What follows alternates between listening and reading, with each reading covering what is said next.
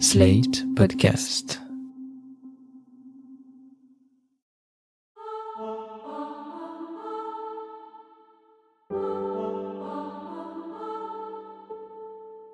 Je défends ma vie tout le temps en fait. Je me défends. Loin du corps. C'est un réflexe. Hors du corps. Tu t'empêches de vivre. Plus de corps. C'était mon nouveau rapport au corps quoi. Rien ne serait plus comme avant, rien ne serait plus pareil. Le danger, il est potentiellement partout. Le corps serait parti. J'avais une peur consciente des hommes. Le corps ne lui appartiendrait plus. Je les voyais comme des prédateurs. C'était physique, c'était de la défense. Et je me dis, danger. Moi j'étais insouciante 8 ans. Après, plus jamais. Je m'appelle Julie et voici mon kintsugi.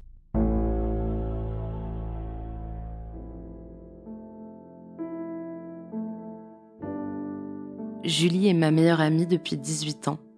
Entre ses 8 et ses 11 ans, elle a subi des agressions sexuelles de la part de son voisin.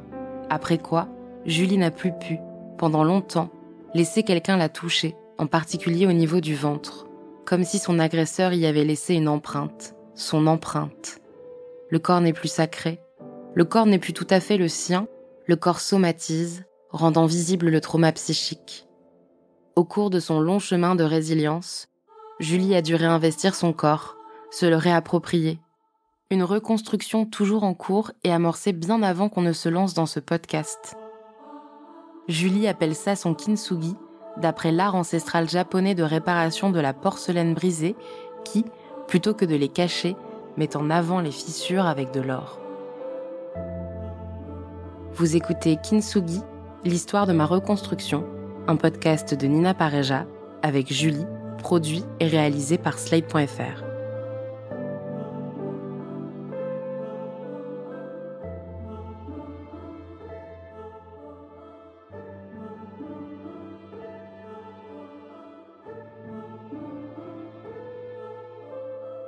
Effectivement, oui, je ne supportais pas. C'était vraiment physique pour le coup, c'était épidermique, le rapport physique aux autres. Aux autres enfants en l'occurrence, puisque c'est ceux qui avaient la proximité la plus évidente, enfin en tout cas immédiate tout le temps, la cour de récréation. Mais c'était quoi qui te dérangeait? Le contact. Le contact tout court? Le contact tout court. C'est pas intellectuel, c'était physique, c'était de la défense. Ok. C'est mon corps qui réagissait, c'est pas moi. C'est pour ça que des fois, euh, enfin c'est pas moi, c'est un réflexe. C'est Ouais. de la protection. euh, et Il y a des zones que j'aime pas qu'on touche. Après, je pense que quand même, je savais que hum, les agressions, notamment certaines zones de mon corps comme le ventre, elles étaient meurtries et je voulais pas qu'on les approche, quoi. Et c'était genre les enfants et les adultes. Quand une personne en qui t'as absolument confiance trahit ta confiance, t'as plus confiance en personne en fait. Hmm. Donc euh, je me disais, qui sera le prochain? J'ai vécu pendant toutes les années de collège, pendant 5 ans, en me disant, qui sera le prochain? Qui va venir prendre mon corps? Qui? Donc j'étais tout le temps en état de d'alerte, de défense. euh, je n'avais plus confiance en personne. Même en mon père, en fait. Je me souviens que tout d'un coup, tous les hommes m'ont paru dangereux. Et avec mon père, quand j'étais petite, un des trucs qu'on adorait faire, enfin que moi j'adorais en tout cas, c'était lui retirer le soir des euh, gratouilles. En fait, il me grattait le dos. Et j'adorais ça, en fait. Vraiment, je venais à la pêche, aux caresses et tout. Et ça, on l'a eu toute ma petite enfance. Euh, J'adorais, j'adorais. C'était un peu nos rendez-vous. Puis souvent, je faisais semblant de dormir pour qu'il me porte jusqu'à dans ma chambre. Mais quand euh, les agressions sexuelles ont commencé, je me suis dit, tout d'un coup, quand la main de mon père était sur, sur mon dos, je me disais, Ah et si, et si il va ailleurs? Et du coup, j'étais, je me disais, ah, est-ce qu'il va toucher mes seins? Est-ce qu'il va toucher mon sexe? J'ai commencé à avoir peur de mon père. Putain, Et- mais tu me l'avais jamais dit. Non, mais parce que j'avais oublié. Et en fait, c'est comme ça que s'est reconstruit aussi toute la confiance au fil de l'eau. C'est parce que Dieu merci, mon père a été toujours hyper respectueux de mon corps, n'a jamais eu un geste euh, qui aurait pu euh, être tendancieux, Mm. une perversion. euh, parce que pareil, Le mari de ma sœur, du coup, euh, avec qui je jouais beaucoup pendant toute mon enfance, bah c'est pareil, j'ai commencé à avoir peur de lui, je me suis dit, Ah ça se trouve quand on va jouer dans la piscine, quand on va faire la bagarre, parce qu'on faisait donc plein de jeux de contact, il va en profiter. Parce que c'était par le jeu qu'était arrivée l'agression. Je me suis dit, ben là, il va utiliser le jeu aussi, lui aussi, pour me piéger. C'est grâce aux hommes de mon entourage proche, familial, et puis ensuite aux garçons qui m'entouraient euh, dans mes amis et tout ça, que ma confiance petit à petit, mais ça a été sur, je pense, c'est ça c'est dix ans ensuite, Ouais. que ça s'est reconstruit petit à petit. Je me suis dit non, il n'y a pas un systématisme euh, du danger en fait. Et le danger, c'était l'autre. Parce que moi, quand je te rencontre, donc en Ouais. sixième, et ben, c'est pareil. Moi, je suis un koala, quoi. Ouais, ouais. Et toi, euh, je peux pas t'approcher, quoi. Il y a deux choses. J'avais une peur consciente des hommes. Ouais. Je les voyais comme des prédateurs et je me disais quand est-ce qu'ils vont choisir le moment de m'agresser? C'était ça la Mmh. question que je me posais vis-à-vis d'eux. Pour tout ce qui concerne les- l'ensemble des gens, là c'était une peur réflexe Ah, qui faisait que je me, mon corps se défendait de Mmh. n'importe qui me touchait. Surtout si j'avais pas eu le temps de le voir arriver. Même encore aujourd'hui, je fais confiance à la personne, mais mon, mon, mon corps se défend à certains, sur certaines zones et je pense qu'il le fera toujours.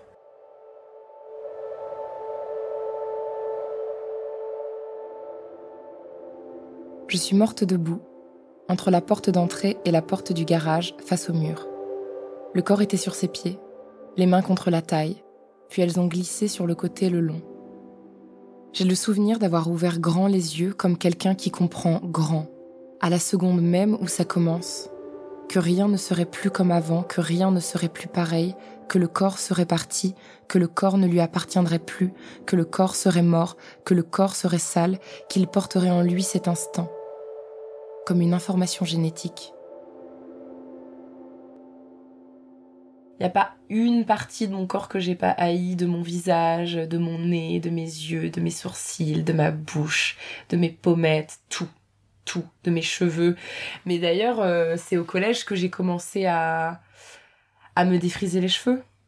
À 12 ans, j'ai dit ok, ces cheveux, j'en veux plus, donc euh, maintenant je change leur nature, donc ça arrangeait tout le monde en plus. Enfin, ma mère, elle, comprenait pas trop, elle savait pas trop comment me coiffer, donc ça l'a un peu soulagée aussi de, de voir que mes cheveux devenaient lisses. Donc mes ça, c'était la première transformation. Ensuite, euh, je voulais changer ma couleur de peau. En fait, le truc, c'est qu'il y avait une haine double. Et donc l'agression, elle se cumule à la haine que j'avais déjà, euh, on va dire, intériorisée, racialement en tout cas, d'être noire. Et, enfin, métisse en l'occurrence, mais donc noire en France. Et ça faisait beaucoup, beaucoup de haine pour une même personne et un même corps. Donc oui, il y a eu un combo de, euh, de disparition, euh, de gommer plein de choses, quoi. D'enlever, d'enlever. Et puis, euh, ouais, faire en sorte d'être euh, la plus proche du modèle de la beauté qui n'était pas moi, en fait. Hmm. Ouais, moi j'avais l'impression d'être tout sauf euh, la fille euh, qu'on attendait, quoi, de voir.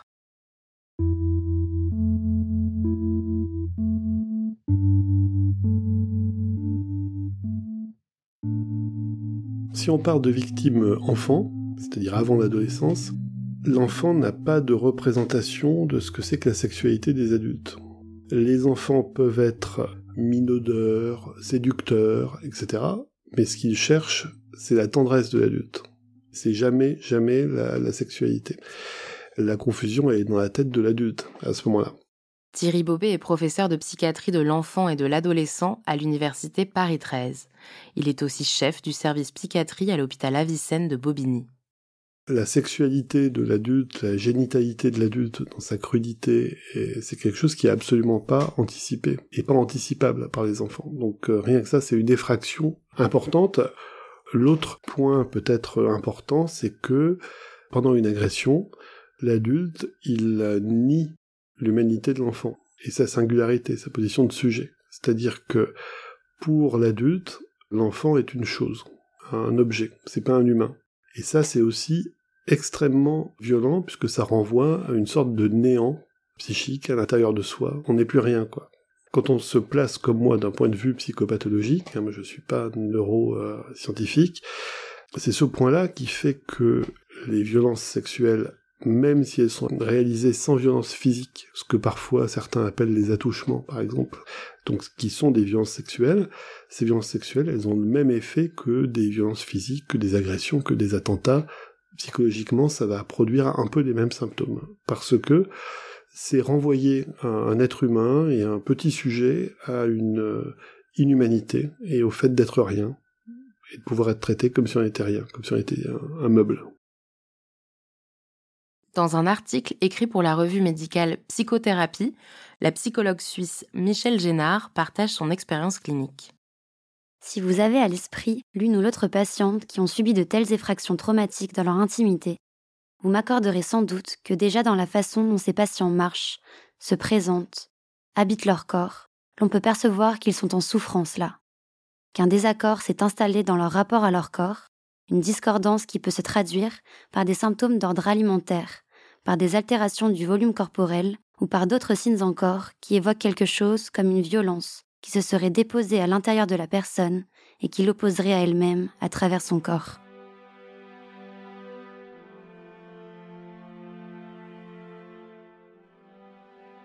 Juste après les agressions, tu prends du poids. Oui, Et tu m'avais dit enfin que t'avais pris du poids, mais donc à 8 ans quoi. Ouais, à 8 ans, bah, j'ai- sur mon carnet de santé, ma courbe de, ma courbe de poids, elle s'envole. Elle double. euh, en fait, dans l'année, euh, je- je sais pas combien de kilos j'ai pris. Pendant des années, j'ai pris, j'ai pris, j'ai pris, j'ai pris, j'ai pris. J'étais en bon surpoids, quoi. J'étais en surpoids. Un enfant, qu'est-ce qu'il peut faire pour compenser, en fait? Il peut pas faire grand-chose. Comment tu compenses l'angoisse? Tu vas pas voir de psy, tu parles à personne. Tout ça, c'est en toi, c'est dans ton corps. T'as que tes bords pour te contenir, pour contenir un truc qui est tellement plus grand que toi. Qu'est-ce que tu fais? Tu manges. C'est pas un âge où tu peux fumer des cigarettes, boire de la- l'alcool ou te droguer. T'as 8 ans, tu fais quoi? J'ai compensé comme ça, ouais. J'ai compensé par manger. Puis manger, c'est quand même un truc que tu peux faire souvent dans la journée avec euh, des gens bienveillants Hmm. et qui t'amènent en, en réalité ce avec quoi tu vas te détruire. Ils t'amènent ta dope. c'est tes parents qui te servent en fait. Hmm. Et toi, juste dans l'excès que tu vas faire, tu vas un peu euh, décompresser quoi.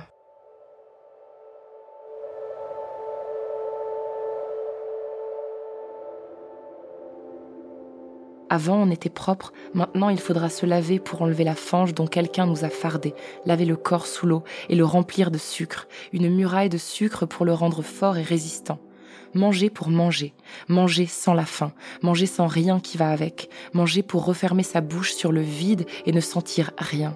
Des gâteaux, du sucre, du chocolat, du pain, du beurre et des placards, vider tout et vider le temps en mangeant, changer de lieu pour manger plusieurs fois le même repas, manger jusqu'à vomir sans le faire parce qu'on a peur du goût acide et du corps lorsqu'il se contracte. Rester avec la douleur du corps qui tire sur le corps pour s'agrandir, pour faire de nouvelles bordures, des haies et des allées de murs en béton.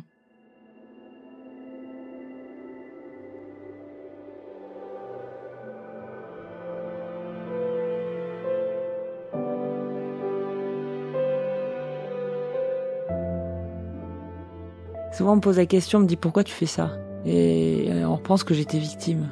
Et j'ai envie de dire, mais tu vas attendre d'être victime pour t'engager?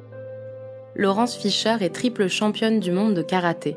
En mars 2017, elle lance Fight for Dignity, une fondation qui propose un programme sportif et social spécifiquement adapté aux femmes victimes de violences, qui est notamment mis en place à la Maison des femmes de Saint-Denis. Pour elle, on ne pense pas assez à la place du corps des femmes dans la reconstruction. Elle crée donc un programme d'activité physique adapté basé sur le karaté. Avec Fight aussi, euh, avec l'association, on travaille beaucoup sur le bassin. Ça a été le, le, départ de la, du trauma psychologique. Et souvent, ce rapport-là, euh, on essaie de le changer, d'essayer de donner une, une, autre vision de son propre corps, qui au départ, euh, c'est quand même euh, le, le, bassin, surtout pour les femmes. C'est essayer de ramener à ce qu'on est profondément euh, de notre place en tant qu'être humain, et la puissance qu'on a, femme, cette nature puissante qu'on a et qui nous est euh, enlevée. la puissance, c'est le corps aussi je me suis dit bon réappropriation du corps donc comment est-ce que je fais en sorte de à nouveau d'avoir des sensations euh, de mettre mon corps en mouvement mais de manière euh, consciente volontaire avec euh, des exercices vraiment très très corporels euh, de on travaille beaucoup la respiration, on travaille beaucoup sur le périnée le bassin. Ensuite, on fait du karaté. Donc, on des techniques très simples. On, pousse des cris. Donc, c'est les kiai, faire sortir son énergie. Et ensuite, on passe sur une dernière phase. Euh, c'est vraiment le, le, retour au calme. Et là, on travaille beaucoup sur le, la décontraction. On fait beaucoup de sophro. Euh, on travaille beaucoup sur le fait de revisualiser les parties de son corps. Donc, en mode lâcher prise, euh, fin de séance. Donc c'est pas que du karaté, mais en tout cas j'en suis arrivée là parce que un réappropriation du corps avec une méthode de manière euh, très structurée qui répond aussi aux spécificités de des syndromes post-trauma et de la confiance. On sent bien le corps qu'on associe à la fois à son intérieur, au fait de s'aimer, à nouveau ou en tout cas avoir une autre image de soi. Et ça passe par cette confiance et par ce travail euh, d'introspection et de quand je dis confiance c'est estime euh, dignité que j'associe totalement à la au corps en mouvement. C'est pas systématique qu'on accompagne la, la, victime euh, dans un post-trauma et en connaissance de cause des syndromes. Mais alors le corps même en France une femme qui est victime de violence conjugale ou pédocriminalité la démarche avec son corps, elle va le faire elle toute seule. Depuis 2014, elle collabore avec le gynécologue Denis Mukwege, aussi appelé l'homme qui réparait les femmes et prix Nobel de la paix, qui pratique des opérations de chirurgie réparatrice au Congo pour les victimes de violences sexuelles et d'excision. Il y a créé une maison pensée comme un espace de reconstruction pour les femmes victimes de violences sexuelles. Et le constat 2014, c'est que dans ce cadre déjà très innovant, il n'y a pas le corps en fait en réparation il y a de la musicothérapie, il y a euh, des formations professionnalisantes, il y a, il y a elles vont à l'école gratuitement, il y a des médecins, des psychologues sur place. Bon, 2014. Maintenant, ça va mieux. Il y a, beaucoup plus d'activités. Il y a de l'art-thérapie, il y a, il y a de la danse, mais malgré tout, le, le rapport au corps. Il y a deux traumas. Il y a le trauma du viol, il y a le trauma de l'opération. On va parler, oui, mais avec une expertise extrêmement euh, aujourd'hui euh, importante en lien avec le, le, le post-trauma et, donc sur le volet psychoclinique. Et derrière, rien. J'ai regardé un peu autour, j'ai dit mais en fait c'est comme ça euh, partout. C'est comme si ça n'existait pas en fait. Euh, oui. Comme si le corps n'existait pas. Comme si on ne proposait rien par le corps pour les victimes, pour qu'elles aillent mieux, de manière accessible et adaptée aux spécificités. Quand tu dis, euh, bah en fait, la boulimie ou l'anorexie, j'ai vu des groupes de des groupes de, de, paroles de femmes qui ont été victimes de, de, pédocriminalité et qui font pas le lien avec le fait de leurs problèmes alimentaires et, et de ce qu'elles ont subi. Mais en fait, c'est ce que tu fais, c'est à ton corps. Ne plus avoir de corps. Le corps est mort dans la haine qu'on lui porte. En face et au milieu, c'était moi. Je me réveille. Je lui dis que je le hais. Je le regarde et je lui dis, dans ma tête, à la hache, je termine le travail de taille. Je coupe un bras, je coupe un bras, je coupe une cuisse et l'autre, je coupe le tronc, je découpe tout en fines lamelles, toutes fines, pour me rassasier. Ne plus ressentir la faim, la soif, le froid, ne plus ressentir de besoin jusqu'à ne plus manger du tout. T'as dit tout le collège, je détestais mon corps, je haïssais mon corps. Ouais. Et c'est quoi qui a fait que t'as commencé à l'aimer? Alors je pense que les autres l'ont aimé avant moi. Et tellement que ça j'ai commencé à me dire, bon, bah alors déjà j'ai perdu du poids. Mes parents ont divorcé, j'ai perdu 10 kilos. Dans les trois mois. J'étais vraiment la meuf qui n'intéressait personne. J'étais stock, j'étais grande, je plaisais pas aux garçons. Et au lycée, ce qui se passe, c'est que je vais perdre du poids. Et là, le regard des autres change sur moi. Et là, ouais, j'ai commencé à être regardée je me suis dit, euh, qu'est-ce qui se passe? Et j'ai commencé aussi à, ouais, je pense à cause de ça, à porter un autre regard sur mon corps. Je me suis dit, ok, en fait, je vais essayer d'être bonne. Vraiment. Je me souviens très bien de me dire, bon bah mon corps, maintenant, c'est un objet. Je vais le rendre le plus, le plus attrayant possible pour les mecs. Tout en ne m'offrant pas. Parce qu'à ce moment-là, j'étais dans la religion, mais force force 1000 euh, et je me disais pas de sexe avant le mariage, je veux me marier, euh, enfin bref, un discours anti-sexualité quoi. Bon, j'étais pas contre la sexualité des autres, mais moi je n'en voulais pas. Par contre, je voulais bien une histoire d'amour. En seconde, t'oublies un truc un peu par rapport à ton corps, non? Ah oui, bah je deviens anorexique. anorexique. Et c'est marrant parce que c'est au moment où je suis anorexique que je plais le plus aux mecs. Tout d'un coup, mon corps leur paraît, je pense, beaucoup moins hostile, beaucoup moins fort, beaucoup moins menaçant. Et donc là, je commence à leur plaire. Quand t'es anorexique, tu te hais encore. Mais la haine, elle change de, de matière, quoi. C'est juste que tu la déplaces. C'est une manière de te faire du mal à petit feu, tu t'empêches de vivre. Quand t'es anorexique, tu t'empêches de vivre. Hmm. Tu te retires ce droit. Tu te retires le droit de manger, mais manger, c'est vivre. C'est, c'est le plaisir, c'est, c'est l'énergie, parce que c'est aussi ça, j'étais essorée en fait. Hmm. Je me couchais à 19h. Ouais. Enfin, je, je- rentrais du lycée, j'avais pas de force. J'avais mangé un yaourt, euh, Une pomme. euh, une pomme, et c'était fini. Deux compotes le matin, enfin, tu fais pas une journée de, de 8-9 heures avec ça dans le Mm. ventre. C'était mon nouveau rapport au corps, quoi. Je le... Et j'étais contente. J'étais super contente. De voir qu'il répondait, il maigrissait, il maigrissait, il disparaissait, il disparaissait. Et là, à ce moment-là, ouais, on me renvoyait l'image d'une fille super belle, d'une fille en santé sexuelle, enfin, enfin ouais, d'un pouvoir euh, de, de... Tout d'un coup, j'avais un pouvoir de séduction. Et moi, je me rappelle pas du tout de ce qui fait que t'arrêtes d'être anorexique. Je tombe amoureuse, en fait. Ouais. d'un mec génial. Il m'a fait reprendre tous les kilos que j'avais perdus. Parce qu'on était super gourmands. Je pense que. Non, j'étais bien. Tout d'un coup, ouais, je, je tombe amoureuse de lui. Folle, mais folle. Et donc, je suis bien. Et Hmm. puis, tout d'un coup, euh, c'est mon premier amoureux. en première, c'est ça? C'est en première. euh, c'est la première fois que j'embrasse un mec. Grâce à lui, je découvre mon corps via la sexualité, mais de manière ultra épanouie. Et respectueuse, et passionnée, et c'est trop bien, en fait. Et là, à ce moment-là, euh, tu l'aimes mieux ton corps? Enfin, il t'aide à mieux l'aimer, c'est quoi? Je pense que l'amour qui me portait euh, a fait que je m'en suis. C'est comme s'il avait un peu. euh, ça avait fait un peu vase communicant et qu'il m'en avait un peu donné pour moi. Hmm. Comme si j'avais pris un peu de l'amour qui me portait, lui, pour m'en donner un peu à moi. Et non, franchement, à ce moment-là, je sais pas, je commence à me sentir bien, mieux, je grandis, donc euh, aussi j'ai la sensation de pouvoir me défendre un peu plus. Et genre, par exemple, le ventre Parce que jusque-là, euh, donc euh, tout le collège, le ventre, c'est... personne peut le toucher. Touch me.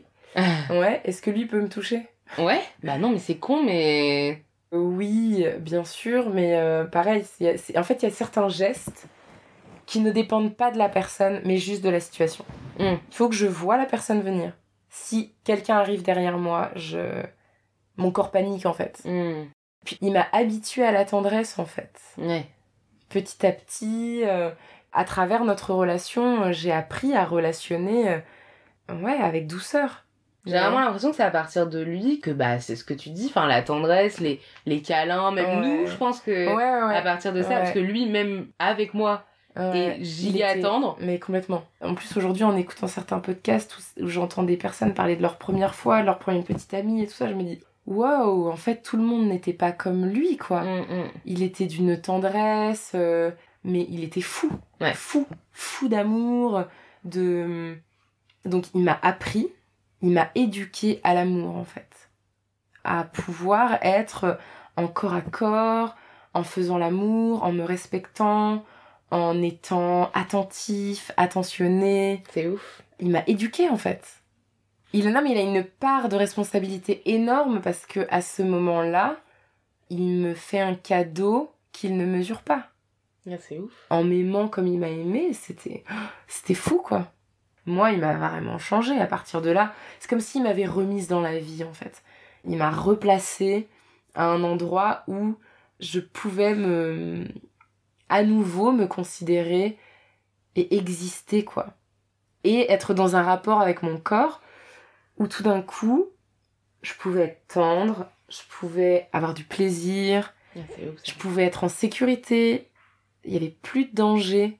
J'étais avec un homme et c'était pas dangereux en fait. Lui c'est un c'est un des hommes de ma vie pour ça.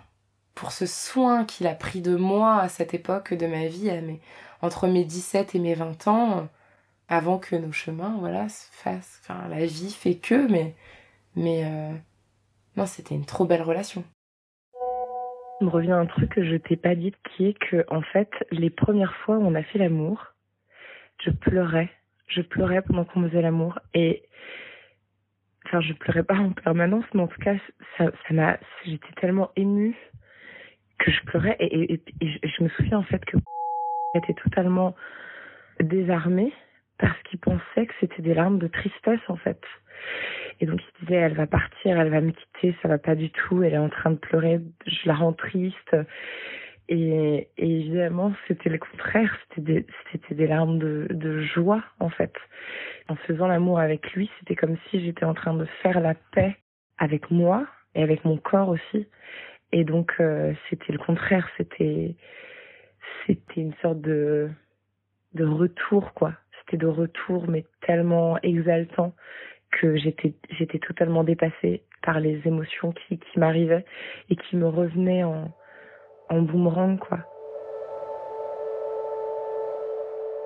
Il y a ce corps qui attend que quelqu'un le délivre, qui attend que quelqu'un parle son langage, qui attend la douceur d'un geste, la patience, l'intensité d'un moment pour se dénouer. Il y a ce corps qui rêve de s'appartenir, qui rêve de ne plus être celle, qui rêve de s'envisager autrement. Il y a ce corps qui se perd, qui se déchaîne, il y a ce corps qui cherche, qui se cherche quelque part, qui cherche l'autre. Julie est peu à peu parvenue à se réapproprier son corps, à vivre normalement, ou presque. Elle garde en elle la méfiance de l'autre, la méfiance de l'homme. Par rapport au contrôle, c'est l'alcool j'ai fait une ou deux cuites dans des cadres hyper sécures comme chez toi en fait. Et après j'ai arrêté parce que en réalité j'ai eu peur. Je me suis dit mais attends, quand je suis alcoolisée je peux pas me défendre. Qu'est-ce que tu fais à boire? Bois pas. Et c'est comme ça que j'ai arrêté de boire. Parce que le jour où on a eu, on a bu ensemble et qu'un des copains de ton frère m'a porté et qui m'a couché quoi, je me suis dit il va me violer. Non. Si. Bien sûr que je me suis dit ça. Je me suis dit, il y a un mec qui me porte et qui me ramène dans un, dans un lit. Personne n'est dans la pièce. Mais j'avais pas la force de me défendre. J'étais complètement sous. Et comme il n'a rien fait, c'est toujours ces gens-là qui ne sauront jamais. Hmm. Il n'a rien fait. Paf. J'ai regagné confiance un peu. Après, dans des situations plus euh, un festival, une soirée où je connais pas les lieux, je bois pas. Mais même encore aujourd'hui, j'ai énormément de mal à me dire je défends ma vie tout le temps en fait. Hmm. Je me défends. Quand t'arrives, en plus tu me disais quand t'arrives euh, quelque part, euh, tu repères les sorties. Tout le euh, temps. c'est ouf. Tout le temps. Mais même la cartographie, mais même mon cerveau a imprimé un truc trop bizarre de, j'imprime en permanence la géographie. Je cartographie. En fait, j'apprends, je repère les rues. Alors quand je suis dans un bâtiment, je repère les sorties. Je sais tout, il sait toujours comment s'échapper en fait. Et quand je suis dans une ville, j'apprends comme par hasard la géographie hyper vite. Mais pourquoi? Parce qu'en fait, mon corps, il est aussi au-dessus du corps. Et c'est comme si je le... J'étais tout le temps dans un truc de, ouais, de protection. Je protège ma vie. Moi, j'étais insouciante 8 ans. Après, plus jamais. Parce que quand on fait des trucs comme ça, après, tu apprends que le danger, il est potentiellement partout. Non, mais en fait, je pense que depuis cette époque-là, je suis comme euh, devenue un animal, en fait je fonctionne à l'instinct.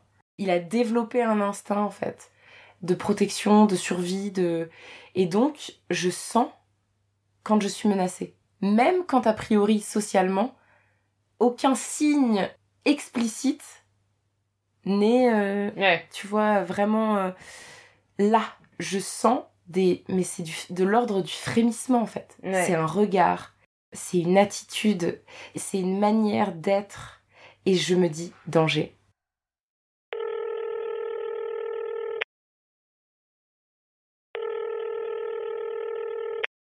Oui. Oui, coucou Juju. Euh... Oula. Ouais, je suis dans la rue. euh, je voulais te dire que je venais de recevoir un appel du commissariat. Ok. En juin 2020, au sortir du confinement, huit mois après que Julie a déposé plainte, L'affaire avance enfin. Je suis convoquée au commissariat pour livrer mon témoignage.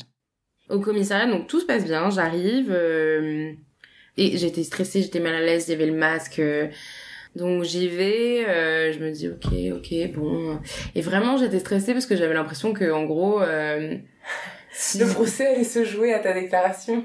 bah non, mais bon, on est les seuls, euh, on est un peu les seules choses qui se rapprochent d'une preuve. Et je me disais, euh, si je dis une bêtise ou si je réponds mal à la question ou si je m'en souviens pas ou quoi. Bon, en fait les questions étaient assez simples. Il fallait que je raconte. euh, la première fois où tu m'en avais parlé, ce que tu m'avais dit, euh, si on en avait reparlé, euh, à quel moment on en avait parlé, etc. Ah ouais, d'accord. donc moi je développais ça, etc. Bon, très bien. J'essayais de de bien tout replacer, donc tu vois de reparler genre euh, du fait que moi j'avais constaté tes troubles alimentaires, que je pensais que c'était lié à ça à l'époque, hein, au lycée. À un moment donné, il m'a dit est-ce que vous voulez ajouter quelque chose? Je dis oui, bah oui sur le contact physique. euh, quand on s'est rencontrés, euh, je pouvais même pas moi la toucher, donc euh, ça a mis des années. Est-ce qu'elle me fasse confiance pour que moi je la touche, puis pour que les autres la touchent? Mm. donc j'essaie de lui expliquer ça, tu vois, de lui expliquer tous les trucs qui dans ma tête constituaient un truc qui donnait un indice de choses quoi. Bref, donc j'essaie de, de faire ma bonne élève, tu vois, en mode Ouais. Il y a ça à dire, il y a ça, il y a ça. Ouais. Et à un moment donné, il me dit euh, comment vous décririez euh, le comportement de Julie avec les garçons? Je lui dis je comprends pas votre question. Je ne comprends pas et je ne comprends pas à quoi elle sert. Et le mec me dit non mais on a besoin voilà de savoir euh, Mais ça va les avancer sur quoi? Par exemple, imaginons théorie 1, je me tape euh, un mec différent par jour. En quoi ils peuvent rapprocher ma vie sentimentale et sexuelle adulte Bah pour moi, cette question n'avait aucun sens, mais j'ai bien fini par y répondre. On t'a dit quoi alors? Donc je lui dis bah écoutez, le seul truc que je peux vous dire, c'est que moi, la Julie que je connais, elle est plutôt fidèle en couple, puisque euh, les relations que je lui connais sont deux relations longues. Ouais. Et après j'ai dit voilà, c'est tout ce que je dirais. Il me fait relire le procès verbal à la fin. Il n'y avait pas du tout... euh, tout notre débat n'a pas du tout été... euh, n'a pas figuré en fait. non. En fait, dans le procès verbal, il y a juste la question euh, comment se comporte-t-elle avec les hommes Et moi, je réponds euh, elle est fidèle, euh, elle a eu de longues relations, tu vois. J'étais là. Il t'emmène sur des terrains glissants puisqu'il te pose des questions qu'il ne devrait pas te poser en s'intéressant à des domaines de ta vie qui ne devraient pas les intéresser pour l'enquête. Et tu me dis qu'il te demande quelle est ma vie sexuelle à l'heure actuelle ou quelle est ma vie amoureuse avec les garçons, et il a oublié qu'il y a une autre petite fille dont je lui ai parlé qui a vécu Mm. une chose similaire à ce que j'ai vécu qui pourrait faire preuve parce que du coup on est deux, qui est sa fille. Mm. Bah là je me dis, tout d'un coup ça me fait quand même un peu peur sur l'enquête qu'ils sont en train de mener. Je trouve ça hallucinant quoi.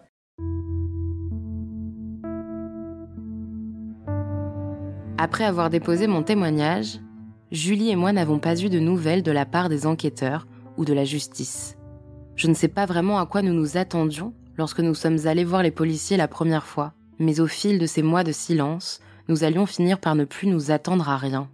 Et puis un jour, nous sommes allés interviewer l'avocate Karine Durieux-Diebolt que vous avez entendue dans le deuxième épisode. Et en sortant de l'interview, Quand on va la rencontrer, moi je me dis on va rencontrer une avocate pénaliste spécialisée dans les violences sexuelles. Je ne m'attends pas du tout à ce qu'elle ouvre la perspective qu'un procès puisse avoir lieu. Je me suis dit, Ah puisqu'elle dit que le fait qu'il y ait d'autres personnes victimes, ça soit considéré comme une preuve, ce que je me suis toujours dit qu'il n'y avait pas puisque je me suis toujours dit, mais c'est sa parole contre la mienne. C'est un adulte contre un enfant, euh, ne voyant pas que les années passées et que je suis devenue moi-même adulte. Et là, je me suis dit, attends, maintenant, c'est un adulte contre un adulte, c'est pas ma parole contre sa parole, c'est des actes avec des preuves. Attends, mais en fait, il peut y avoir un procès, et ça, ça change tout. Demain, potentiellement, euh, justice peut être faite. Et ça, ça m'émeut, quoi. C'est assez incroyable, quoi aussi bête. Non mais c'est vrai. Non mais c'est quand même euh, c'est quand même ça qu'on cherche au fond, tu vois que c'est c'est juste une question de de justice.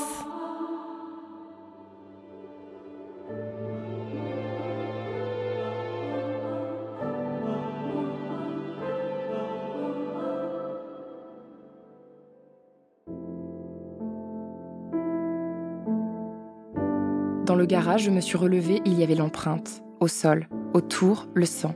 J'ai regardé. Mon corps par terre sans moi. Lui ne regardait pas. C'était lui qui l'avait fait. Il avait fait ça, il connaissait les contours de l'acte, il n'avait pas besoin.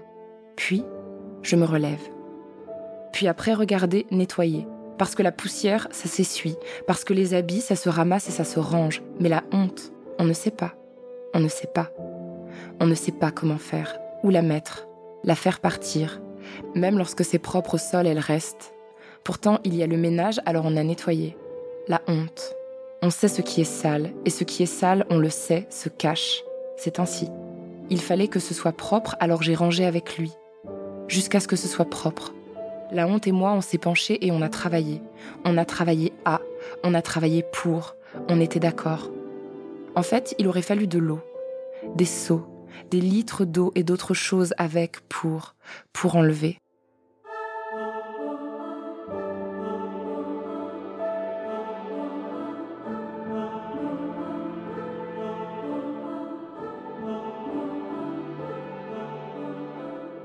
La Maison des femmes évoquée dans cet épisode propose un accompagnement particulier pour les femmes victimes de violences.